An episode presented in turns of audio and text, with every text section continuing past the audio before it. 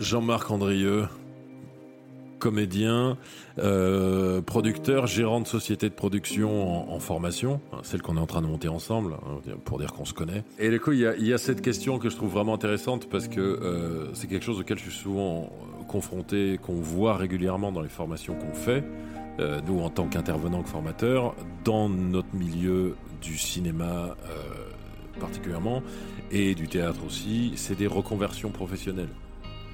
Et euh, donc, tu vois, donc moi j'ai des élèves qui sont plus vieux que moi, euh, c'est pas du tout rare.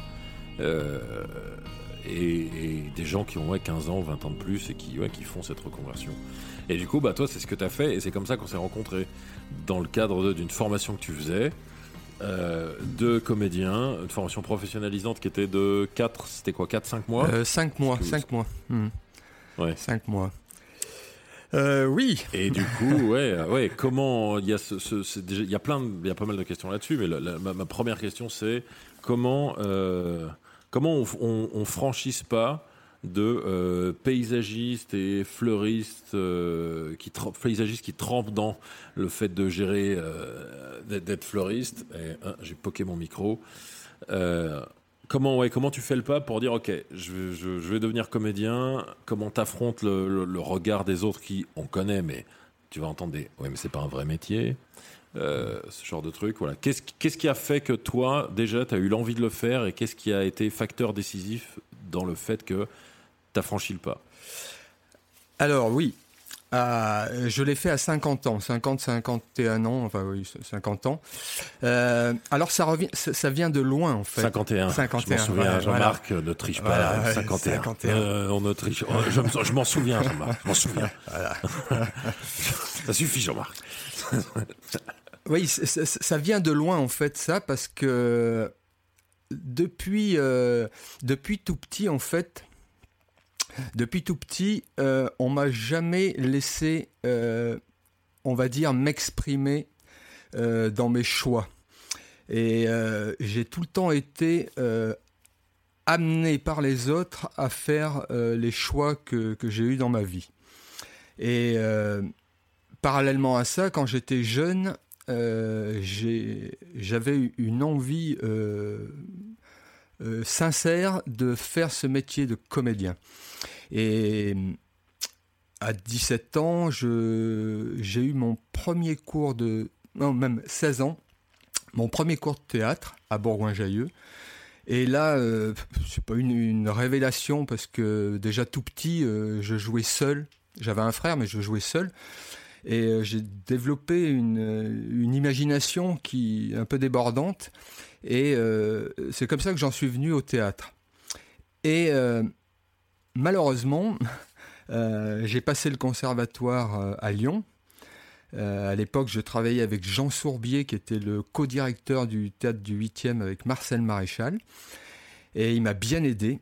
Il m'a bien aidé, mais apparemment, peut-être pas assez, j'en sais rien. Enfin, en tout cas, je n'ai pas été pris au conservatoire.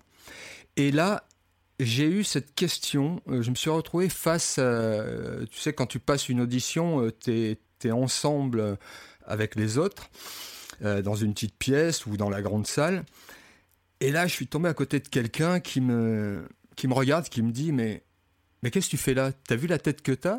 Euh, Non, mais t'es pas fait pour ça, gamin. tu peux partir. Et euh, là, ça m'a tellement frappé que j'ai dit non. Moi, je veux faire du théâtre, je veux être comédien, mais je veux pas vivre avec ces gens-là. J'étais encore assez jeune pour euh, pour pas affronter ces émotions là qui me qui me, poussaient euh. et euh, là ça a, été un clash pour moi. J'ai dit le fait déjà de ne pas être reçu c'est déjà un, petit choc pour pour l'ego. Et là d'entendre ça je me suis dit mais non j'ai pas envie de me avec des gens comme ça je pensais que tous ces gens là étaient pareils en fait c'était la seule expérience que j'avais eue et euh, du coup, euh, bah, j'ai arrêté. J'ai arrêté complètement le théâtre pour prendre plein d'emplois différents. À l'époque, euh, je me construisais pour en revenir à ce fameux métier de paysagiste. Et quand je suis arrivé dans le Beaujolais, c'est-à-dire en 2001, là, j'ai rencontré les, des amis, enfin qui sont des gens qui sont devenus mes amis et qui faisaient du théâtre, qui étaient dans une compagnie de théâtre amateur. Et ils cherchaient des gens et ils m'ont dit bah, viens, viens au cours de théâtre. Enfin, c'était pas des cours, on montait des pièces. Et là, j'ai commencé à refaire un peu de théâtre en amateur. Et là, ça a été le waouh. Euh, on va dire euh, que ça s'est très bien passé. Les premières, pièces, la première pièce, quoi, ça a été. Euh, il y avait du monde, il y avait 300 personnes dans la salle, les gens ont applaudi. Et là, ça m'a redonné un peu ce, punch pour mais ça c'était pas encore assez suffisant pour, pour d'avoir l'idée de me professionnaliser. Et du coup, j'ai continué pendant 5-6 ans à même plus 8 ans à faire du théâtre en amateur et à 50 ans, je me suis dit je vais enfin, j'ai eu un déclic, j'ai dit basta, je vais choisir moi-même ce que j'ai vraiment envie de faire. Euh, le fait est que euh, à la fin, euh, quand j'étais paysagiste, les, derniers emplois, c'était pas très bien passé. donc j'ai j'ai fait une, rupture conventionnelle.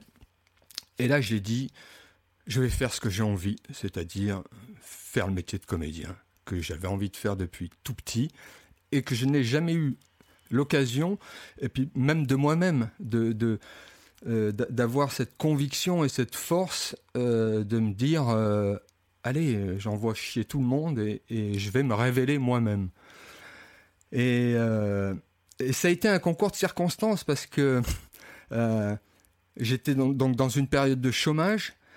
Et là, je me rappelle un jour, en descendant en vacances, je, me disais, mais qu'est-ce que je vais faire? Mais qu'est-ce que je vais faire?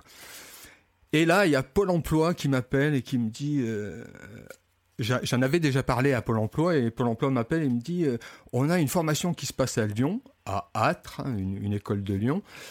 Euh, il y, a des, places disponibles, allez passer une audition. Eh ben, heureux que j'étais, c'est ce que j'ai fait.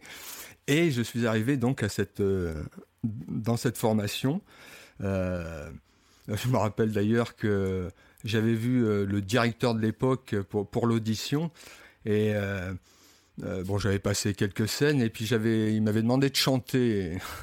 le gars m'avait dit bon, va falloir quand même apprendre à chanter, jeune homme, parce que là, c'est un peu catastrophique. Et du coup, bah, j'ai été pris. J'ai été pris et, vraiment là, ça a été, ça a été le départ d'une aventure qui dure maintenant depuis 5 euh, bah, ans, avec euh, tout ce que tu connais, euh, avec l'évolution après, la, après Âtre. Et alors, tu parlais du regard des autres. le regard des autres, alors déjà dans la famille, ma mère, puisque mon père maintenant est décédé, ma mère, oui, effectivement,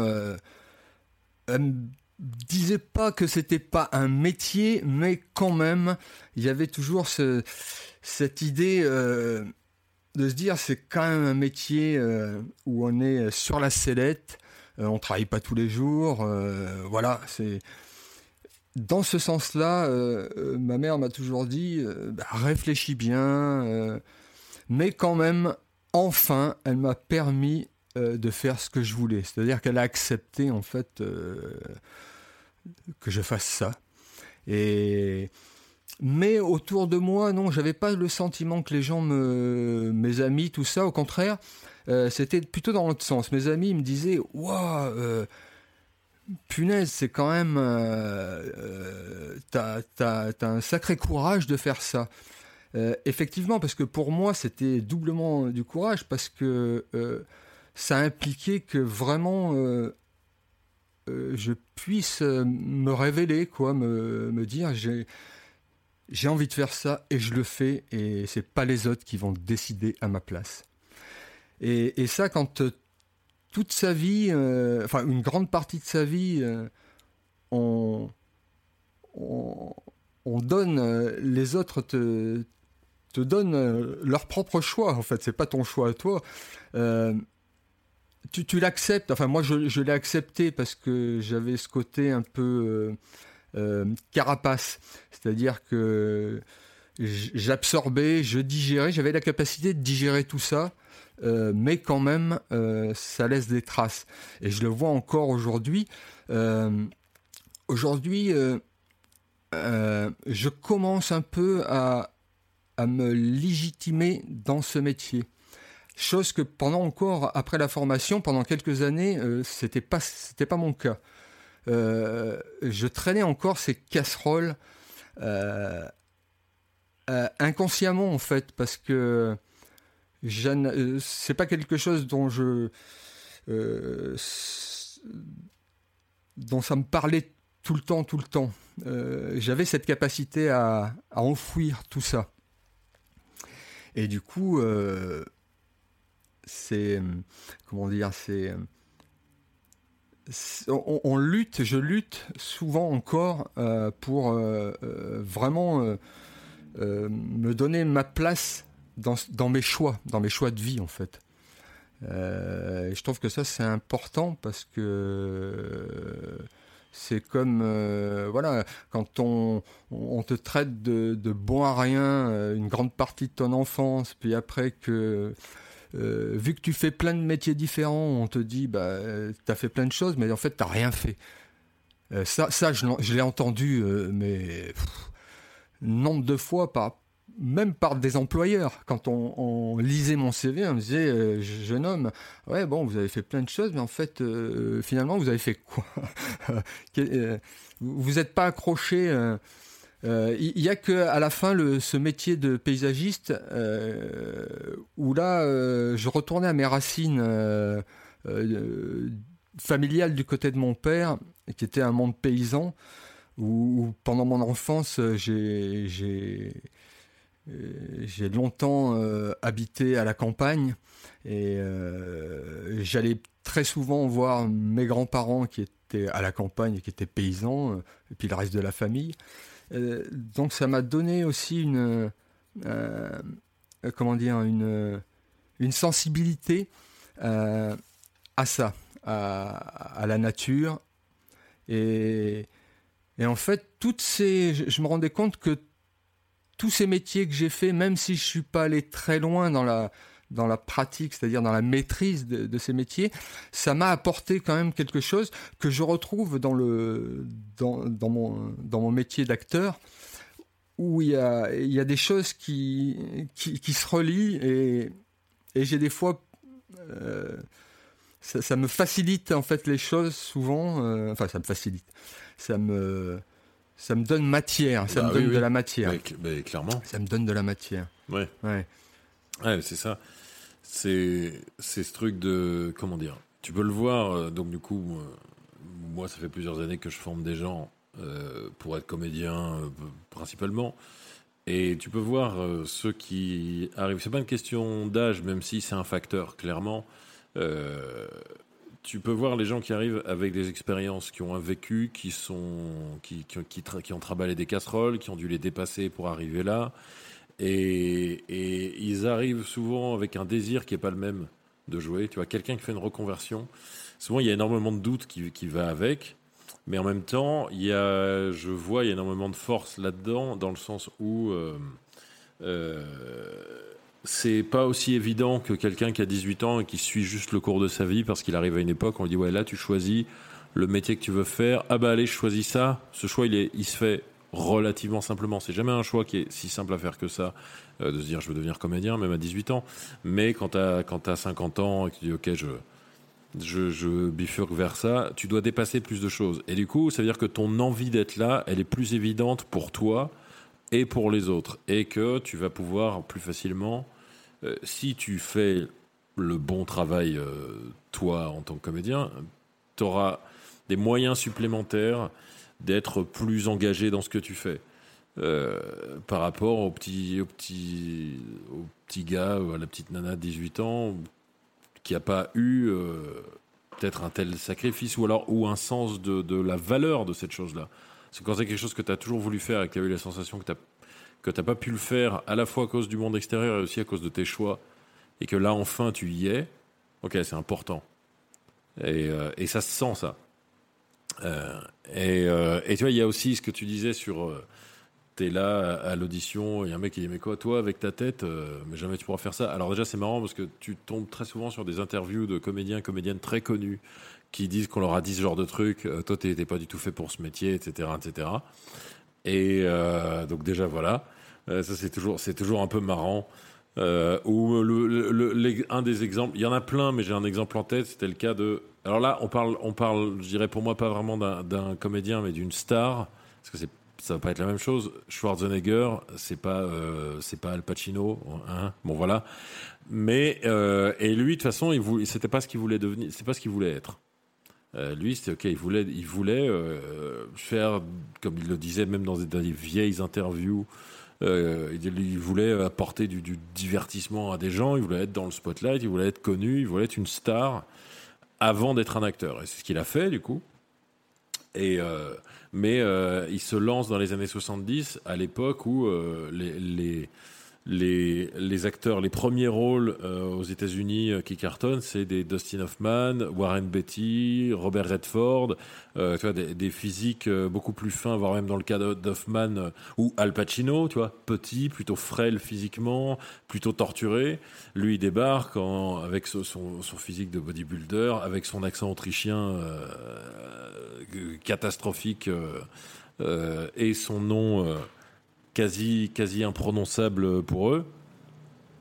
Il débarque avec ça. Euh, on lui dit euh, non mais laisse tomber, euh, tu, tu, vas pas y arriver.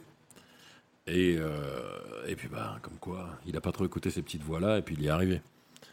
Et ouais, donc il y a ce truc, et c'est pas pour rien que donc euh, Arnold, euh, car je l'appelle Arnold, euh, lui, quand on lui demande de, de, de, donner des conseils à des gens qui se lancent dans leur carrière, quelle qu'elle soit, il dit beaucoup, il insiste beaucoup sur le fait de de pas écouter les voix de tous ces gens qui vont te jeter des sentences mhm, comme ça et qui vont dire mais t'as vu ta tête, mais toi tu peux pas. C'est et, et, dans son cas, je veux dire, ça aurait été très facile de dire ah bah oui, je plane complètement, c'est pas possible. Et ce mec-là, au niveau du cinéma hollywoodien, au niveau pas artistique, mais au niveau on va dire commercial et divertissement pur et dur, a régné sur Hollywood pendant pendant toutes les années 90, voire un peu plus. Et, un pied de nez. et il a fait. ouais, c'est ça. Et surtout, il a fait ce qu'il voulait faire. Il a fait ce qui, ce qui avait du sens pour lui. Il a fait ce qu'il voulait faire. Et, euh, et ça quand tu me disais ça, ça, me faisait penser vraiment au fait de. Et moi aussi, j'ai des trucs comme ça. Euh, euh, tu vois, par exemple, il y a toujours des gens dans ta famille qui disent quoi, tu veux faire ça, mais tu peux pas. Et quand, as, quand enfin t'oses, oses formuler ton rêve et que tu vois, es ado, tu as 15 ans, tu es, influençable, tu pas sûr de toi, etc. Et moi, c'était aussi par rapport au chant. Je voulais faire de la musique, ce que j'ai commencé à faire. En même temps, j'avais ces deux rêves-là, faire de la musique, qui était, on va dire, le rêve numéro 2, que j'ai commencé d'abord comme, pour, comme si je voulais tremper mon orteil dans l'eau un peu. Et euh, tu vois, je vais commencer par le rêve numéro 2, et après j'irai au rêve numéro 1 peut-être. Tu vois, c'était un peu comme ça que j'abordais ce truc. Euh, et, euh, et, je me souviens, je dis ouais, je voudrais chanter, et j'ai 15 ans, et, et, on me dit... on me dit quelque chose qui était. C'était quelqu'un qui était foncièrement inculte, qui était très proche de moi parce que c'était la, la, femme de mon père, donc pas ma mère, la, la femme de ma belle-mère, qui était vraiment voilà inculte. Il y a des gens qui ont pas de sensibilité euh, euh, culturelle, artistique, euh, bah voilà. Et et puis aussi très désagréable. Hein. C'est aussi pour ça que je, dis ça comme ça. Sinon, j'aurais dit c'était quelqu'un de simple. tu vois et c'est très bien d'être simple quand ça veut dire être vrai. Mais on va dire être simpliste et quand ça veut dire être cruel, c'est ce que du coup ça donne le fait que je, que je dis qu'elle était inculte. C'est ce que je pense. Et du coup, pour dire à quel point on parle de la sensibilité artistique dont, il est question. Quand j'ose dire ça à mon père, et elle était là, quand j'ai 15 ans, j'ose dire, bah, en fait, j'aimerais vraiment chanter, j'aimerais prendre des cours de chant. Euh, parce que c'était mon rêve, c'était mon deuxième plus grand rêve. Hein. Euh, et, et, et, je dis ça, mon père n'a pas le temps de me répondre qu'elle, elle me dit, mais tu peux pas chanter. Pour, pour, pour devenir chanteur, il faut chanter depuis qu'on est tout petit. regarde, Céline Dion, elle chante depuis qu'elle a 10 ans. Je me souviens, elle me dit ça. Et euh, donc là, tu dis, et, et moi, je me renferme complètement dans ma coquille. Et après, tu réalises, tu fais, attends, paye ta référence déjà. Hein, Céline Dion, c'est ok, bon. Oui, elle sait chanter, elle chante très bien. Ça reste, ça n'engage que moi, ça reste de la soupe. Euh, bon, voilà. Et, euh, et, donc, et quelques temps plus tard, euh, mon père m'a payé des cours de chant. Et, euh, et, j'en parle à mon premier prof, qui était un médaillé d'or du Conservatoire de Lyon, donc du solide. Et j'avais cette, cette terreur-là, les premiers cours. J'avais donc presque 17 ans. J'avais cette terreur-là de du coup, cette idée de je vais pas y arriver parce que pour moi c'est trop tard, parce que c'est pas possible, ce qui est juste une stupidité totale. Euh, pour peu qu'on sache comment le chant ça marche, on sait que ça n'a aucun sens de dire ça, que c'est vraiment le reflet d'une d'un- d'une absence de culture, le reflet d'une ignorance. Et lui, donc j'ose lui en parler, lui poser la question est-ce que c'est pas déjà trop tard? Mais absolument pas. Au contraire, pour, pour, les, pour les jeunes hommes comme toi, on recommande de pas se lancer avant 16-17 ans, parce que la voix, certes, va muer souvent plus jeune, mais elle va encore fluctuer. Et en gros, tu pourrais te retrouver à, pendant quelques années, tu pourrais te retrouver à apprendre des choses que tu dois désapprendre. Donc c'est très bien. Ouais. J'ai ouais. 17 ans, c'est très bien. Mais j'avais le... tellement ça m'avait marqué, je l'avais cru qu'à moitié. Mhm, ouais. Et, et c'est après, en réalisant, je me dis, putain, je me suis lancé là-dedans à 17 ans. C'était parfait. Et, euh, et tu vois, ce, ce genre de propos-là, euh, quand tu me parlais de ce, ce- ce truc-là, cette pique qui peut des fois résonner euh, ouais. euh, très fort, ça me fait vraiment me dire que c'est important d'être bien entouré. Tu vois, moi, mine de rien, j'ai eu du bol d'avoir ce prof-là en qui j'avais confiance, mais tellement j'avais été marqué, j'avais accordé, j'avais pas osé lui faire 100% confiance sur ce propos-là, même si j'en avais envie. Mais heureusement qu'il a été là. Et du coup, c'est là où je réalise la valeur d'une formation quand on veut se lancer dans ce métier d'être comédien et d'une bonne formation. C'est-à-dire trouver des gens qui sont bienveillants Oui, ouais. euh, et qui savent de quoi ils parlent. Mhm. Parce qu'il n'y a pas, voilà, il y a les formations, il y en a qui existent, ou c'est pas ça. Euh, Il n'y a pas cette, une réelle bienveillance là. euh, et, euh, et ça, ouais, ça c'est ça c'est quelque chose de, de, de- euh, c'est vraiment quelque chose de- d'important. Je pense que c'est une des difficultés supplémentaires de se lancer dans un milieu comme ça, Ouais. qui génère plein de fantasmes et plein de préjugés et plein d'opinions, très souvent de la part de gens qui n'y connaissent absolument rien. Ouais. Mhm. C'est tu vois, c'est-à-dire des gens qui savent pas comment ça marche le cinéma vont te dire comment ça marche le cinéma. Comme moi, quand on me dit, je parle de Arrière Monde, du coup, le long métrage qu'on a qu'on, a tourné ensemble, que j'ai réalisé, etc. Et, euh, et j'ai déjà entendu des gens qui ne sont absolument pas dans ce métier, mais qui aiment le cinéma, donc qui pensent qu'ils savent comment ça se passe, Ouais. me dire, oh, vous l'avez tourné en 15 jours, Bon, c'est pas très rapide. Comment ça? Ce qui est donc évidemment pour les gens qui. Alors là, je veux dire ça pour les gens qui ne, qui, qui ne connaissent pas ce milieu. L'estimation de base, euh, très grossière, mais qui permet de, de naviguer un peu dans le, dans le calcul de la durée d'un- tournage, de la durée nécessaire d'un tournage, c'est on rentre deux minutes, euh, ce qui correspondront à deux minutes de, de long métrage par jour. Par jour, ouais. Donc c'est-à-dire pour tourner un, pour voilà, donc si- entre 2 et 3 minutes. Donc si on compte 2 minutes, ça voudrait dire qu'il faut 45 jours pour tourner un film d'une heure et demie. Ça. Et on tourne un peu plus vite, c'est en fait en gros on va dire 3 parce que souvent ça va être du 28-30, Mhm. Ouais. ça va être souvent ça, 28-30 jours.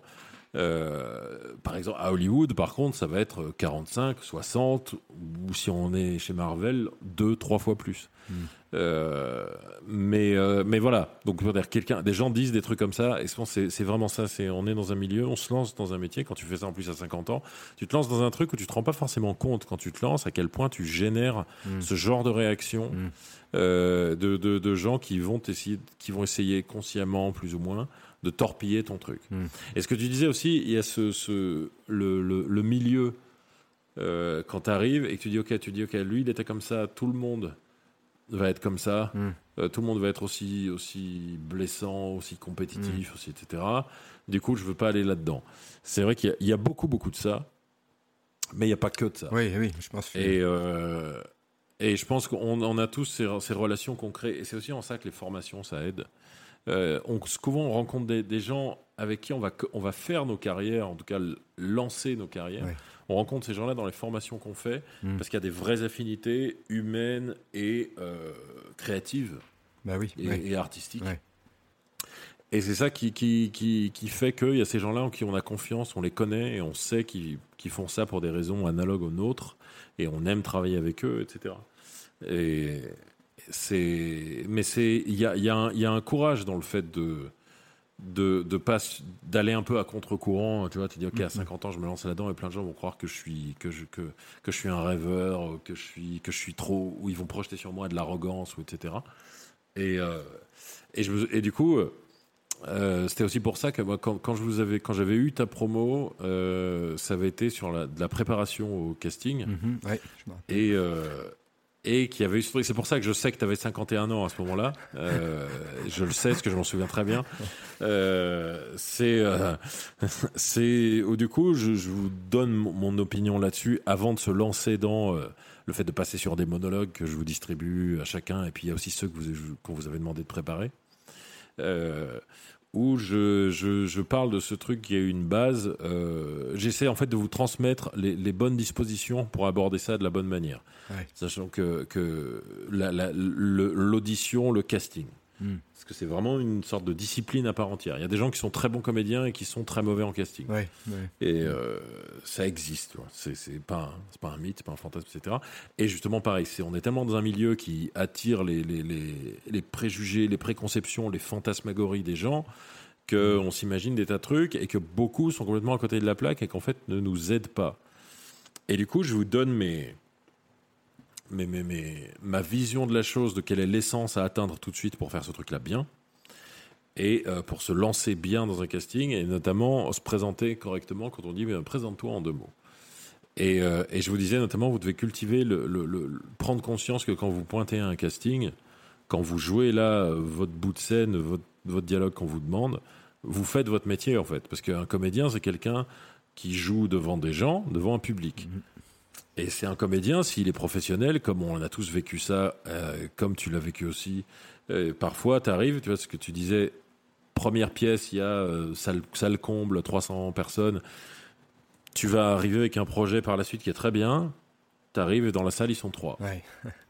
Et t'es un comédien, t'es professionnel, tu vas pas jouer moins bien et à moitié. Mm. Tu vas, t'es là pour faire ton travail, pour que ces gens-là, qui eux sont déplacés, ouais.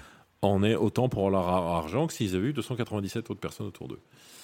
Et, euh, et, du coup, je dis ouais, bah, vous jouez là devant un public, euh, vous jouez un personnage devant un public.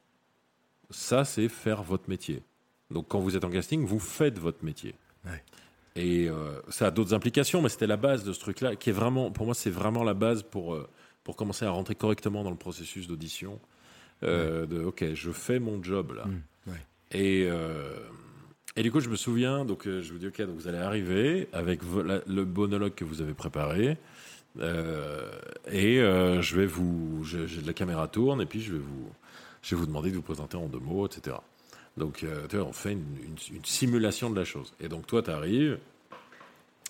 Et du coup, je te dis, je t'en prie, euh, présente-toi en deux mots. Et tu me dis, je m'appelle Jean-Marc, je suis comédien depuis. Tu prends une pause. Et tu, depuis, je m'appelle Jean-Marc, j'ai 51 ans. C'est pour ça que je le sais. le truc est resté gravé dans ma mémoire.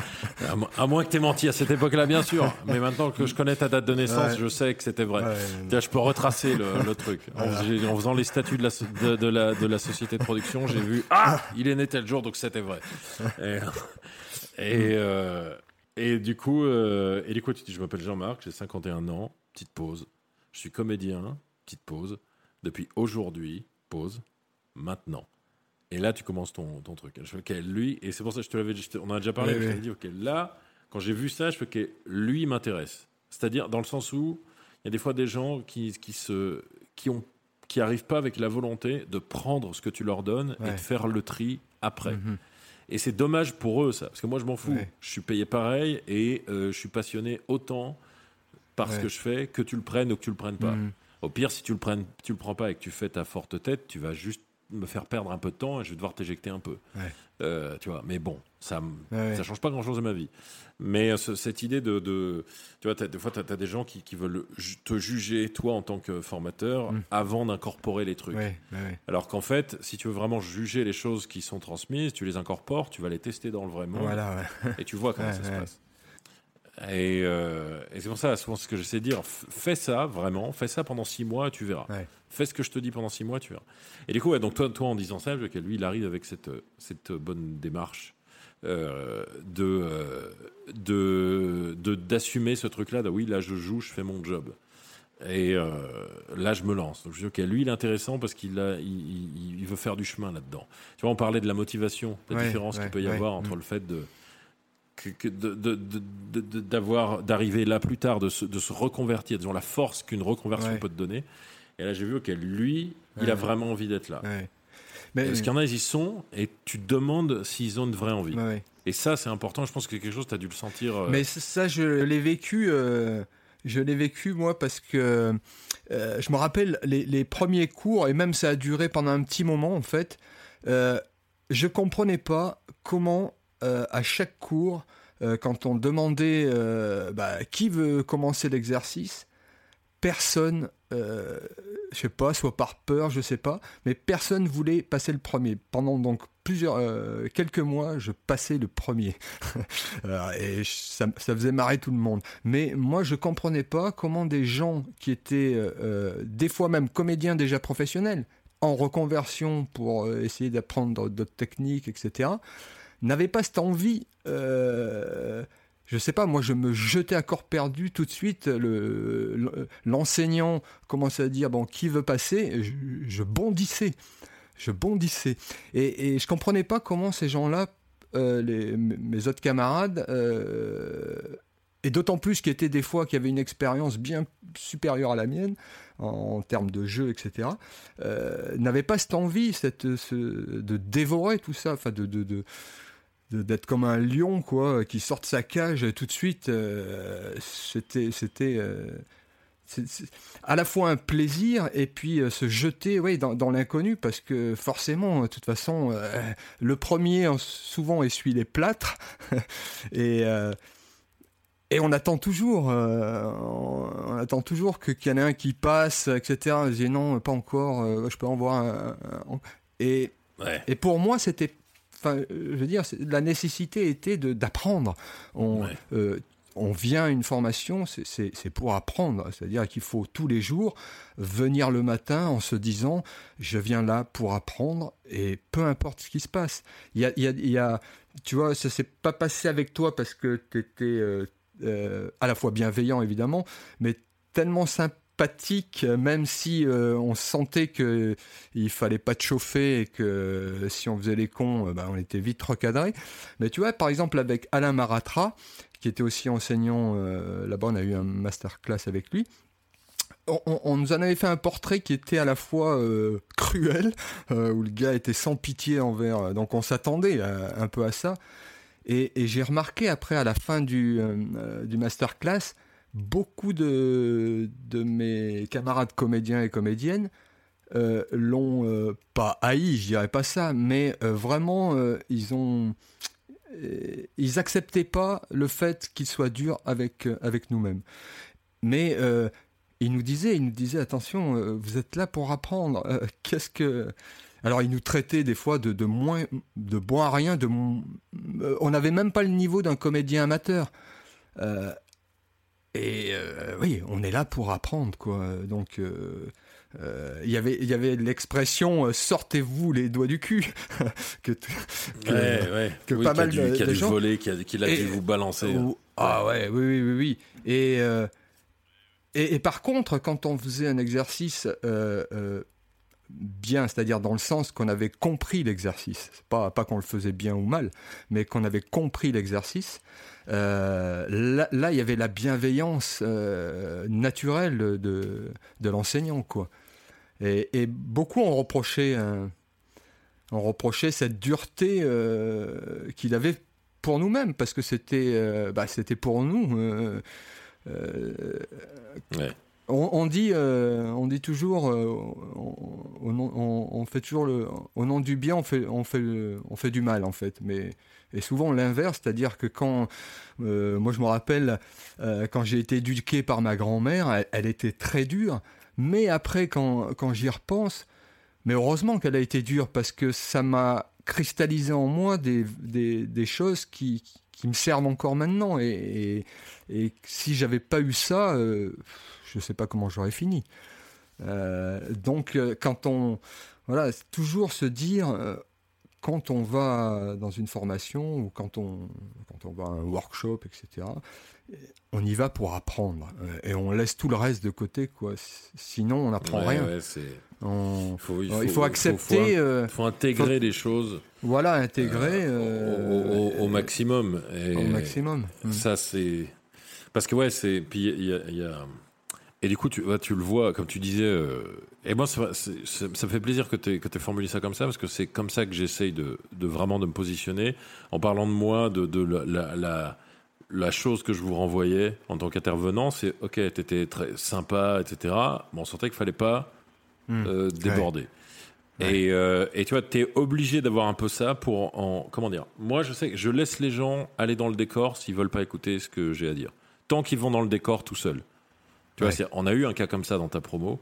Peut-être On sait qu'on va. Ça sert à rien de donner des noms, mais Ouais. on a eu ça que j'ai fait passer en premier parce que j'ai senti ce truc-là de OK, lui, il a besoin d'être mis, d'être euh, mis à l'écoute parce qu'il l'est pas de Mhm. ce qui se passe en lui, de ce que j'allais lui transmettre. Là, il a, il a une idée précise et, ça, et c'est ça qu'il veut. Or, euh, c'est une espèce de jeu très viriliste qui est à peine du jeu. Il n'y a aucune vulnérabilité. C'est juste, euh, je suis un bonhomme. Enfin, et, euh, et, et bon, et c'est dommage. Et du coup, j'essaie de lui donner des choses, il ne les prend pas. Hmm.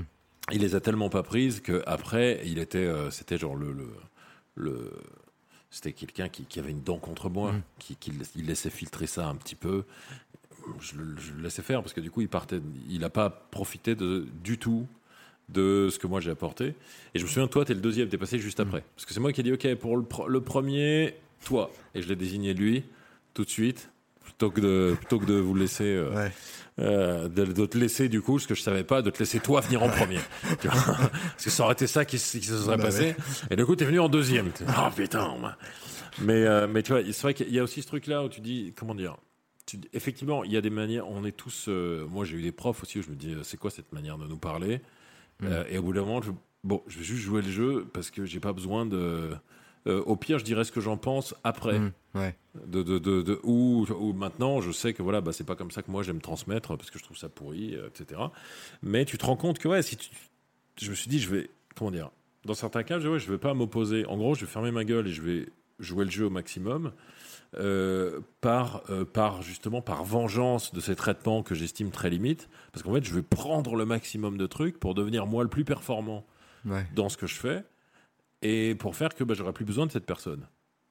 Et du coup, dans, toujours dans cette idée, je, je retourne ton, te- te- ce, ce truc que je trouve désagréable contre toi, en fait, en Mm. l'utilisant, en le prenant, en jouant, en jouant entre guillemets le jeu, sans, en- sans être dupe, entre guillemets. Ouais. Et il y a un truc que je trouve intéressant dans, dans ce que tu as dit, dans l'im- l'image que tu as utilisée, tu disais, ouais, on est, on est un peu comme, un, on est un, peu comme un, un tigre qui sort de sa cage. C'est quelque chose que je répète à mes élèves euh, très souvent. J'ai- Quand vous devez, le rapport que vous devez avoir avec le mot action, Ouais. quand vous jouez pour la caméra, c'est on a ouvert votre cage. Ouais. Et vous devez avoir ce vrai rapport-là, c'est-à-dire vous devez sentir pourquoi. Vous devez sentir ce que ça veut dire, que c'est pas juste une image euh, euh, comme ça, euh, un peu classique, un peu convenue, un peu rabâchée, etc. Vous devez sentir en quoi là vous êtes plus libre Ouais. que partout ailleurs, Mm. si vous si vous le voulez. Et, euh, et c'est aussi quand, euh, un exemple de, de ça, c'est bah c'est voilà, ça pourrait être toi ou même quand je parle donc de donc d'Esther, euh, de bah, qu'on connaît tous les deux à des degrés différents, mais donc euh, qui était très connue sous le nom de Zara White quand c'était une star du porno dans les années 90 et qui est une amie à moi. On a tourné un court métrage ensemble sur sa bipolarité. Et donc elle, quand on a tourné le court métrage qui parlait donc de son rapport à sa bipolarité, Mhm. donc qui était très personnel, elle, elle avait 48 ans, je crois, Euh, et, euh, et elle m'avait elle m'avait parlé que c'était c'était son rêve de, de, de jouer, comme elle disait, vraiment la comédie. Parce qu'elle disait, elle disait, moi, ce que je préférais dans les films que je faisais, c'était les quelques scènes mal faites, euh, euh, mal tournées, mal réalisées, mal jouées, où on avait du dialogue. Parce qu'à cette époque-là, dans, dans les, il y avait, il y avait euh, une espèce d'histoire entre gros guillemets, etc. Et moi, c'est ce que je préférais. Mais les réalisateurs, littéralement, ils nous hurlaient dessus. euh, on faisait ça, c'était n'importe quoi. Enfin, c'était, elle m'a raconté des trucs. Tu dis, mais c'était, mais pff, pour, pour l'estime de toi, enfin bref, allez, dépêche-toi. Pour, en gros, elle me disait, dépêche-toi pour que tu puisses te refoutre à poil. Et elle disait, c'était ce truc-là qui lui plaisait. Euh, et elle a essayé d'aller là-dedans. Et en fait, à cette époque-là, début des années 90, euh, elle était stigmatisée en tant que, euh, actrice porno. Elle n'est pas, elle est pas arrivée à faire le, le, cette bifurcation, cette reconversion. Elle n'y est pas arrivée. Mhm. Et et du coup, moi, j'arrive en, lui disant ouais, tu, tu vas jouer ce rôle-là, etc. Elle était parfaite dedans euh, dans le court métrage. Elle est au niveau du jeu, elle est absolument parfaite. La plupart des prises, c'est sa première prise. J'avais besoin de faire deux prises grand maximum au niveau du jeu parce que euh, Esther, elle est parfaite. Euh, elle est complètement crédible, complètement engagée. Et justement, est-ce que c'était ça? Est-ce que c'était son rêve depuis plus de 25 ans? Mmh, Et du coup, elle, qu'elle en ait conscience ou pas?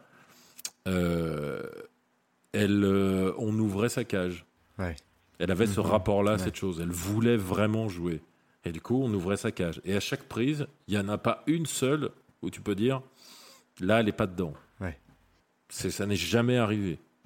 Et euh, sur les deux jours et demi, deux jours de tournage euh, qu'ont nécessité le film, c'est jamais arrivé. Et, et du coup, c'est là où une reconversion peut donner cette force-là que quelqu'un de plus jeune n'aura pas forcément. Oui. Quelqu'un de plus jeune a plus de chances de se retrouver et c'est pas c'est pas systématiquement le cas évidemment, a plus de chances de se retrouver là-dedans un peu par hasard, un peu par accident entre guillemets. Mmh, et, euh, euh, et du coup voilà, je vois dans, dans, dans, ton cas avec ce que tu avec ce que tu me dis, puis tu vois, ça fait du coup cinq ans qu'on se connaît, on s'est rencontrés là-dedans et donc on bosse ensemble, on crée notre société de production, on a un long métrage qui va sortir, etc. Et donc je vois bien euh, où et, c'est même sur sur ce côté-là. ta cage s'est ouverte quand tu as décidé de l'ouvrir à 50 ans. Mmh. C'est aussi ça qui fait que et moi, j'ai ça, mais j'ai la chance d'avoir ça depuis que je suis tout petit. Euh, et, et, du coup, c'est de dire que je suis dans une cage et il faut, il faut que j'en sorte, il faut que j'en sorte, il faut que j'en sorte. Donc quand je dis la chance, c'est des émotions pas agréables, mais au final, ça te donne une énergie. Et, euh, et du coup, c'est aussi ça qui fait que toi et moi, à deux, on est capable de faire énormément de travail euh, et qu'on mhm. est capable de, de, lancer des productions très très vite. Tu et, et c'est en ça où il faut se méfier un peu du jeunisme. C'est-à-dire, quand on fait les choses jeunes, c'est nécessairement mieux. Parce que du coup, il y a de la perspective en plus, il y a une énergie en plus qu'on amène aux choses. Euh, et là, on le voit, on est en train de baser un modèle de production en partie sur la, la, la, rapidité de mise en place de certains aspects d'un tournage qu'on a, mhm, parce qu'on a tous les deux ce vécu-là. Et ça me fait aussi penser euh, à une dernière chose. J'entendais un podcast, je crois, euh, où, dans lequel l'invité était Ricky Gervais, euh, qui est donc le créateur de la série The Office en Angleterre, euh, qui avait cartonné, qui a été adapté euh, aux États-Unis sous le même nom, et ça a duré très très longtemps. Il a aussi créé une série que, que je recommande énormément, qui est sur Netflix, qui s'appelle Derek. Il y en a une qui est sur Netflix en ce moment que je trouve moins réussie, mais qui s'appelle Afterlife. Je trouve qu'elle brasse des thèmes intéressants, mais de manière, bon voilà, on peut pas c'est mon opinion, mais on peut pas être parfait en tout, évidemment. Euh, il a fait aussi une série euh, Extras sur des figurants que je trouve absolument hilarantes sur l'envers du décor du métier. Tu sais, ces figurants qui, qui essayent à tout prix de, monter en grade, d'aller parler aux réalisateurs, qui parlent comme s'ils étaient des, acteurs euh, expérimentés, alors qu'ils sont figurants depuis 10 ans. Ils n'ont jamais joué réellement, ils sont figurants depuis 10 ans et c'est tout ce qu'ils font. Il a fait ça et ça, je trouve ça génial aussi. Il a fait quelques films, euh, notamment euh, The Invention of Lying, je ne sais pas comment ils l'ont appelé en français, mais en fait, dans un monde où le mensonge n'existe pas, euh, lui est le mec qui invente le mensonge. En disant, quand sa, sa mère âgée et mourante lui, lui dit J'ai peur, je vais mourir, j'ai peur, il dit Mais non, tu vas aller dans un, dans un endroit où tu vas retrouver tous les gens et tous les animaux que tu as aimés, et, et, et, et, tu verras, ça va être génial. Et en fait, il invente les religions, et les gens sont Ouais, comment on fait pour aller dans cet endroit-là? Et lui, il est Alors, j'ai une liste. Euh, donc en fait, il invente le christianisme dans ce truc et c'est juste à la base, c'était juste pour pour que les gens aient moins peur de mourir. et euh, il est très athée, il a des choses très intéressantes, je trouve, à dire sur l'athéisme. Et lui, donc il est il est euh, il, est très créatif et puis tout ce qu'il fait marche très bien. Donc il le dit lui-même. Lui, il est, quand on lui posait des questions. Et alors, c'est pas trop dur, le, le, le, confinement, la quarantaine. J'habite dans une grande maison, j'ai un grand terrain, j'ai de l'argent, j'ai pas le droit de me plaindre, donc je vais pas me plaindre. Ce serait indécent, donc je vais, donc voilà, donc je vais pas me plaindre. Et euh, ok. Et lui, en fait, il est aussi comme ça parce que sa série, donc The Office, qui a cartonné, euh, il avait 39 ou 40 ans. Et il a travaillé dans un bureau avant. et il a fait de la musique. Il a été un peu musicien et ça n'a pas trop marché. Il a été animateur radio, etc. Et, et donc, dans un podcast récent, quelqu'un lui pose la question euh, est-ce que, en revenant en arrière, tu changerais un truc? Est-ce que tu as un regret? Et lui, vraiment réfléchi, dit non, non, non, j'en ai pas. Il dit déjà, il y a ce truc de j'ai décidé de, d'être heureux d'abord, juste d'être heureux. Je voulais être bien dans ma vie. Et puis après, je dis, OK, qu'est-ce que je peux faire Qu'est-ce que je peux faire que je veux vraiment faire? Et donc, à 38 ans, il se met à écrire The Office, et puis voilà. Et, euh, et puis ensuite, finit par dire, si, il y a un truc euh, où des fois on commence pas quelque chose parce qu'on se dit ah je suis trop vieux pour ça. Et là je réalise qu'en fait c'est pas vrai. J'ai que des choses que à tel moment je m'étais dit je suis trop vieux pour le faire donc je vais pas le faire. Maintenant je réalise qu'en fait j'aurais largement pu. Et ça c'est déjà c'est un sentiment que j'ai aussi et et qui est et quand il m'a dit ça je suis ouais oui enfin pour moi j'étais complètement d'accord avec ça. Et je pense que toi tu es, le, le, le, un de ces, ces exemples qui montre bien que euh, que bah ouais, euh, que ça, ça vaut le coup d'y aller parce que parce que tu vois, il y a les choses qui se développent. Là en termes de carrière, il y a des opportunités qui, qui s'élargissent mhm. largement, les, les, tu vois, la, la, la, chose est en train de prendre de l'ampleur, etc.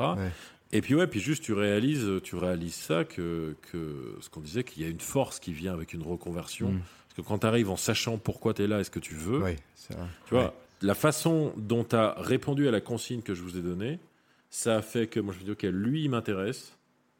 Il y a eu mm. toi et quelques autres dans la promo. Mm-hmm. Et qu'au final, tu vois, quelques temps après, j'ai dit, tiens, regarde, j'ai un rôle dans un, dans un long métrage. Et tu vois, le rôle de Laszlo, tous les gens qui ont lu le film et qui étaient en âge de le faire, ils le ah veulent. et je comprends pourquoi. euh, tu vois. Et, euh, et voilà. Et c'est veut dire, ça, c'est le produit direct. Et tu vois, ce rôle-là, il y a des gens, qui, des gens, ce qui va être marrant, je suis curieux de voir euh, tes filles, par exemple, des gens qui te connaissent qui vont voir Laszlo, ce personnage, et se dire, je, je vais pas dire qui il est parce qu'il que y a du, il y a des, il y a des twists, il y a des révélations, mais qui vont voir Laszlo et qui te connaissent et qui vont être, euh, je, je, suis sûr que tu as, au moins Lou qui te dira papa je t'ai pas reconnu. tu vois c'est euh, papa, tu m'as, tu m'as fait, ça je vais pas dire quoi parce que je veux pas orienter sur qui est Laszlo. Papa, ça m'a fait bizarre. et, tu vois, et pour dire, c'est un exemple, c'est à l'échelle que c'est, euh, mais c'est, mais c'est, c'est, c'est pas rien de dire, c'est le produit direct. Tu vois, le fait qu'on se retrouve à faire ce film, etc. Euh, mhm. C'est le produit direct de toi qui arrive avec cet engagement-là. Quand je vous dis, voilà ce que je pense, ce qui est bon pour vous, faites-le, tentez-le. Toi, tu arrives et tu le fais. Et euh, hop. Et du coup, il ouais, y, a, y, a, beaucoup de peur et beaucoup de freins à une reconversion professionnelle dans ces milieux-là. Mais voilà, il y a des choses, euh, il y a des, il y a des, il y a une force qui va, qui va, qui va venir de ça. Oui, oui, oui. C'est, et puis, euh, à un certain âge, on n'a plus le temps.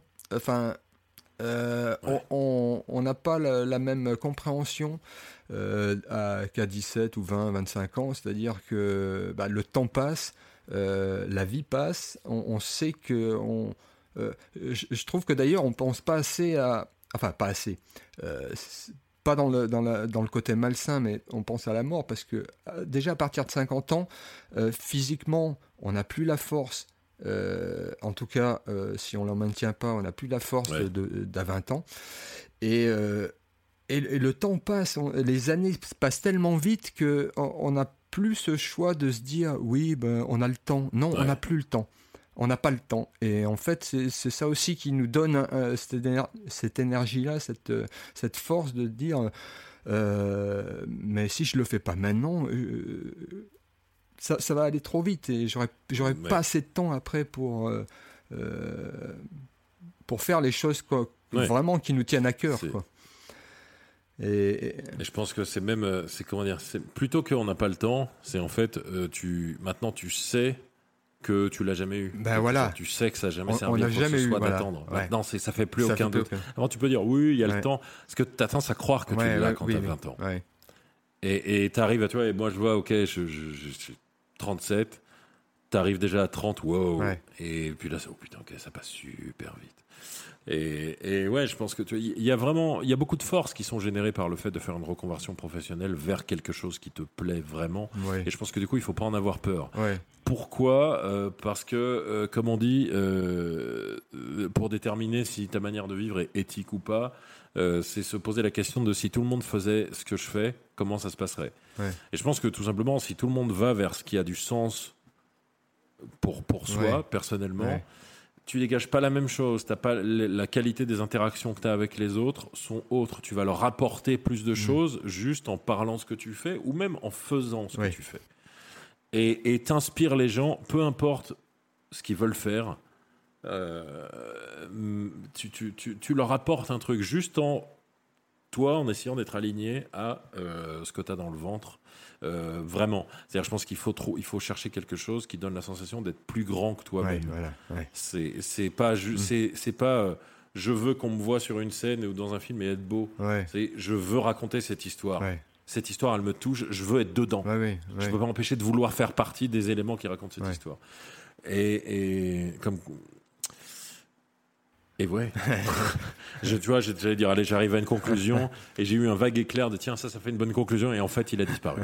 Il m'est venu, et il a disparu. Ça fait, ça fait trop longtemps que j'ai pas animé un podcast, vu que, vu que c'est toi qui as pris la place. Eh comme, comme, comme, on disait, tu es le, présentateur. Euh, normalement, tu es le présentateur et aujourd'hui, tu étais le, le, présenté.